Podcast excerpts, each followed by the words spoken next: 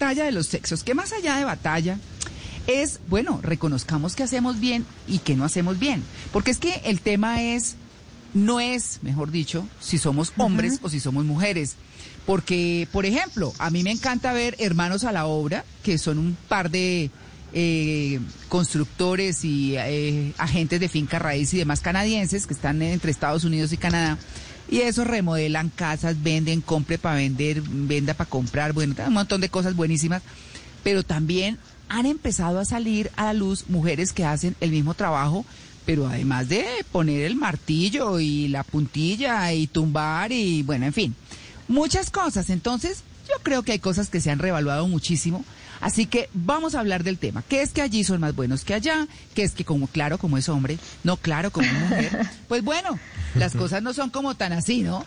Pero, pero la verdad es que como seres humanos, hombres o mujeres, tenemos fortalezas y debilidades. Así que hemos invitado a David Bonilla, que es psicólogo, consultor en desarrollo personal y organizacional, es el, es el CEO de Conexiones Consultorías, director del Congreso Internacional de Psicología Online, docente, investigador, en fin. David, buenos días. María Clara, buenos días. Un gusto estar con ustedes. ¿Cómo estás? Bueno, bien. Bueno, David, ¿qué hacemos con esta? Porque uno todavía ve, no, claro, es que como es hombre, no, claro, es que como es mujer. ese, ese tema creo que va a seguir siendo la discusión el resto de la historia de la humanidad. Eh, María Clara, sí hay diferencias, digamos que deberíamos pensar por ahí, es decir, si hay algunas diferencias eh, fisiológicas, eh, del desarrollo hormonal, de cómo afrontamos algunas situaciones. Esas sí hay, o sea, digamos que uno tendría que partir desde ahí y desde ese proceso revisar cómo nuestros procesos sociales y culturales realmente sí han eh, desmitificado eh, eso que tú decías, que tenemos como profesiones de hombres, profesiones de mujeres. Yo creo que eso sí ya está mandado a recoger. Así es. No, pues por supuesto, es lo mismo que, por ejemplo, como cuando eh, nosotros tenemos unos amigos queridísimos que los dos son costeños. Pero bailan más mal. Y ellos se mueren de la risa. Claro, ellos se mueren de la risa y mi esposo les dice los pastuzos. Dice, es que ustedes, ¿cómo que eso? Porque son alegres, son queridos, bueno, como buenos costeños. Pero ellos no bailan bien. Es muy chistoso. Y uno dice, no, eso todos los costeños bailan bien. O todos los cachacos bailan mal. No es cierto. Los costeños que no bailan bien, bailan pésimo. Los cachacos que bailan bien, bailan divino. Pocos bailamos bien, pocos. Sí. Sí, claro, Simón. Y mire que, Ah, mire que lo dice. ya dijo. Claro, sí. ¿Nada? Yo me uno, yo me no, uno. no, no. No, no, No, sí, digamos que son cosas como culturales, como, no sé, yo, eh, si uno ve a la gente bailando en la costa y un costeñito chiquito baila delicioso. Eh, bueno, y, y todo así por el estilo, pero digamos que no se puede generalizar. Y en este caso de género, en este caso de género, pues sí que es mucho más complicado.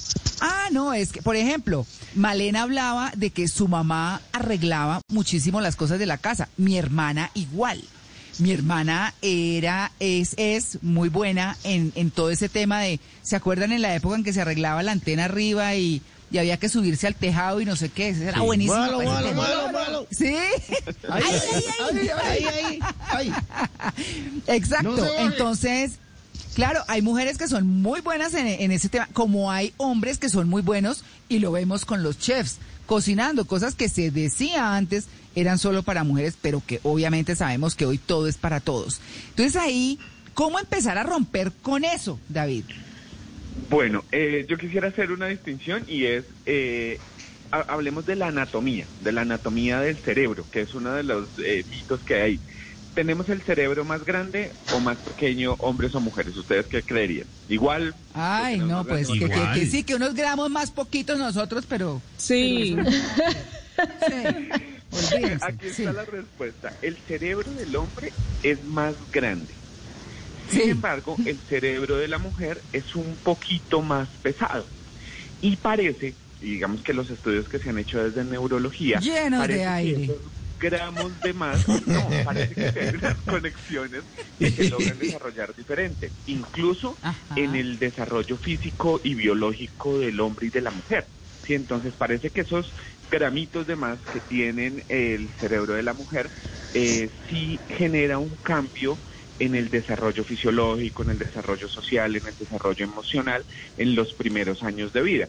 Ya después el resto sí se vuelve un tema un poco más cultural. Por ejemplo, esos gramitos de más pareciera que es lo que explican que el desarrollo, por ejemplo, en las mujeres se da hacia los nueve años, eh, no con la aparición del, del ciclo menstrual, sino con el tema de que aparece el botón mamario.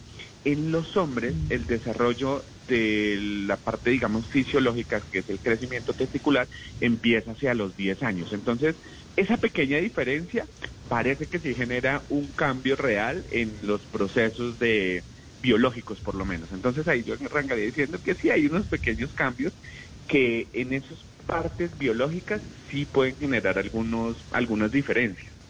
Claro. El resto ya viene con el tema social. David, eh, Respecto a eso, a mí me surge una inquietud y me imagino que en la mesa de trabajo están de acuerdo en que las mujeres tenemos mayor facilidad para comunicar sobre todo nuestros sentimientos, porque cuando nos preguntan cómo estamos tal vez podemos ser más claras en lo que sentimos o lo que queremos expresar, mientras que un hombre es como con monosílabos, como si estuviera dando una lista, como que no le fluye mucho el tema de la comunicación de sus sentimientos el, desarrollo emocional y el desarrollo del lenguaje se da primero en las mujeres. ¿sí? Las niñas por lo general aprenden a hablar más rápido, mientras que los hombres, vamos a hablarlo entre hombres y mujeres, y los hombres eh, arrancan a moverse más rápido. Entonces, claro, cuando hacemos la comparación frente a la forma de comunicar, parece que el recurso, como se inicia, se empieza a utilizar más rápido a primera, digamos que en los primeros meses de, vida, eh, se logra desarrollar una mejor habilidad en cuanto a eso en el lenguaje.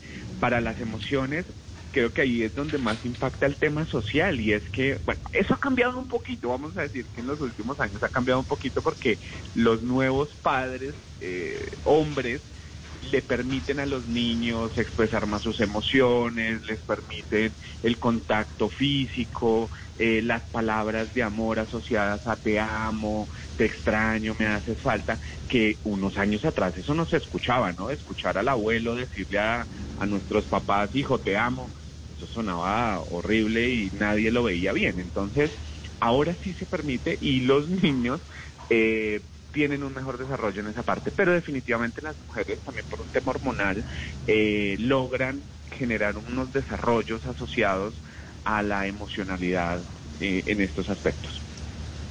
Mm, es por eso que ahora vemos, eh, por ejemplo, pues mujeres con mente de hombre o vemos hombres con mente de mujer, diciéndolo así.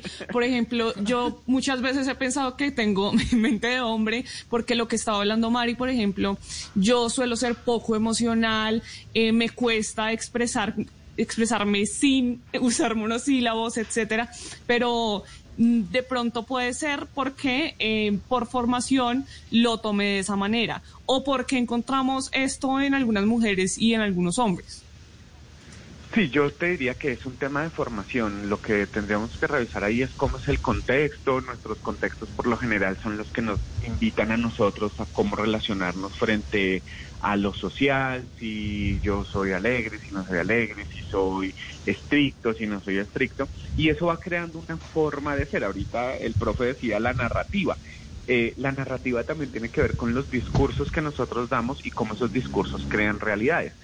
Yo mm. diría que en esta, en esta época de las últimas generaciones, eh, las mujeres, y aquí me pueden estar colgando, han perdido el, el, como la posibilidad de ser seducidas, de ser conquistadas, de ser eh, cortejadas, porque muchos padres y madres de esta época lo que le dicen a las mujeres es usted puede sola y no necesita de nadie.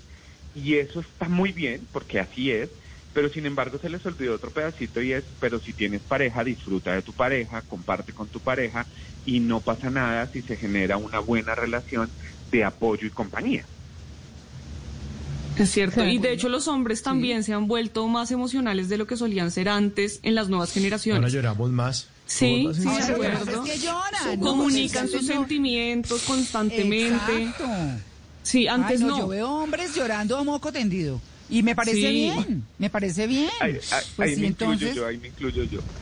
Sí, lloretas, David. Sí, sí, sí, sí, sí, sí. Yo, no, yo, antes sí, sí, siempre ahí, yo lloro despidiendo un avión de carga, o sea, complicado, Ay. complicado. Y más cuando tenemos hijos, ¿sí? Porque los hijos realmente, el, el- la respuesta biológica es de protección, ¿sí? Y cuando llegan los niños en un entorno donde hemos entendido tantas cosas, hombres y mujeres, nos vuelve más sensibles. Entonces, Claro. esa, esa parte, por ejemplo, sí, sí ha cambiado y me parece súper positiva. Hmm. Bueno, pues miren, el profesor Fernando Ávila tiene pregunta, pero dejémosla, profe, para el próximo, próximo segmento porque nos vamos al break. Bueno, a las 8 y 47 y ya para cerrar nuestro tema central, la batalla de los sexos. Bueno, pues batalla no necesariamente, pero sí esas diferencias que culturalmente se han implementado o que siguen, no sé, por educación, por costumbres, por muchas cosas. Hemos hablado de que los hombres eh, cocinan muy rico, pero las mujeres también, eh, que bailan muy bien, pero las mujeres también, o bailan muy, ma- muy mal y las mujeres también. o sea, les pasa a todo el mundo arreglar las cosas que se cree que es de hombres y resulta que no, que res- las mujeres también resultaron ser, o resultamos ser muy buenas arreglando, eh, qué sé yo, martillando, armando un mueble, bueno, lo que toque y como toque. O si no, pregúntenle a una mujer cabeza de hogar para que vean de lo que es capaz una mujer. Así que, pues bueno, hay muchos otros temas y eh, les recordamos a quienes están llegando a la sintonía que estamos con David Bonilla, que es psicólogo experto en todos estos temas. David, bueno, hablemos del dolor, ¿no? Porque eh, uno diría que eso depende más del umbral del dolor que tenga cada persona, pero hay hombres que son, no, se- un hombre se enferma y eso es para salir corriendo. No, eso se echan a morir todo el tiempo. No, ¿Verdad? qué desastre. No, Una gripa los mata. los doblega. que cuando No, las total. mujeres tienen un hijo, sienten más o menos lo que sentimos los hombres cuando tenemos gripa. Ah, es la total. comparación más o Sí. menos. No, no, no, no, no, no, no. Eh, Sí. El umbral del dolor es una cosa, sí, digamos que hay diferencias entre hombres y mujeres, digamos que eh, por el aprendizaje y demás, pero sí está eh, comprobado que el umbral del dolor del hombre es más alto. Es decir, el hombre percibe, al, el- digamos que las situaciones de dolor mucho más exacerbadas. Por eso realmente eh, una mujer puede eh, parir un hijo de manera natural, o sea, un hombre no podría hacer eso nunca, porque su umbral de dolor es muy alto. No. De acuerdo. Totalmente de acuerdo. Incluso eso termina relacionándose en la forma y en las estrategias de afrontamiento. Porque ustedes, el, digamos que con, con el proceso de aprendizaje que van teniendo, eh, voy a decir cualquier cosa, la partida de una uña, el la maquillaje, el pelo, ustedes hacen muchas cosas que son dolorosas y eso hace que el umbral del dolor vaya disminuyendo para que se puedan adaptar a pues a todas esas circunstancias. No más La cera, la cera. de ustedes es dolor. Sí, sí, la cera. No, la cera. Uy, y un solo jalón. Que le hagan eso en la ceja a un hombre, a ver qué. No, no, Pero no, hay no. hombres, no, pero perdón, hay hombres que se pelan todo, ¿no? Acuérdense que eso fue moda hace unos muy buenos años y, se- y Sí, muchos se quedaron con esa moda. Metro Pero Todo. como un delfín tampoco. Y a los ciclistas les toca. Todo.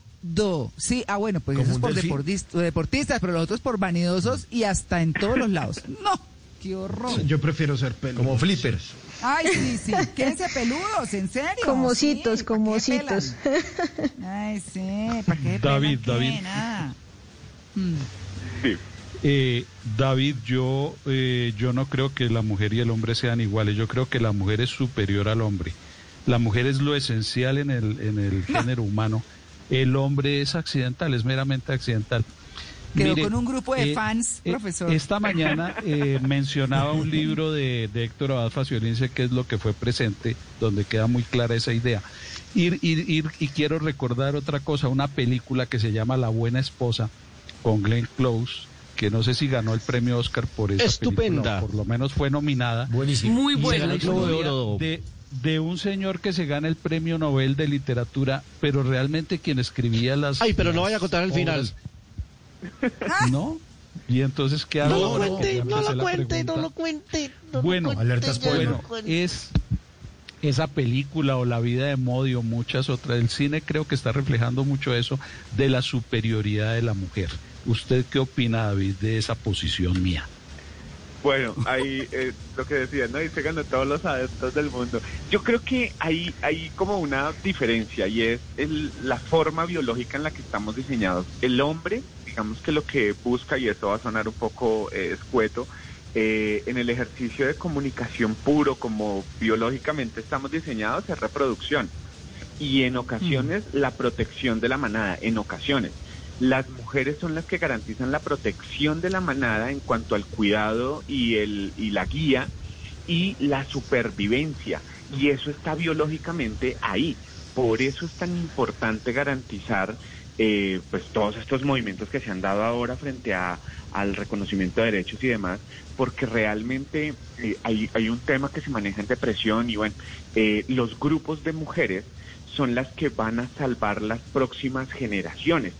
Es decir, una mujer saludable garantiza el cuidado de su, de su, de su tribu, llamémoslo así, y definitivamente sí están más asociadas a, a ese tema de la supervivencia.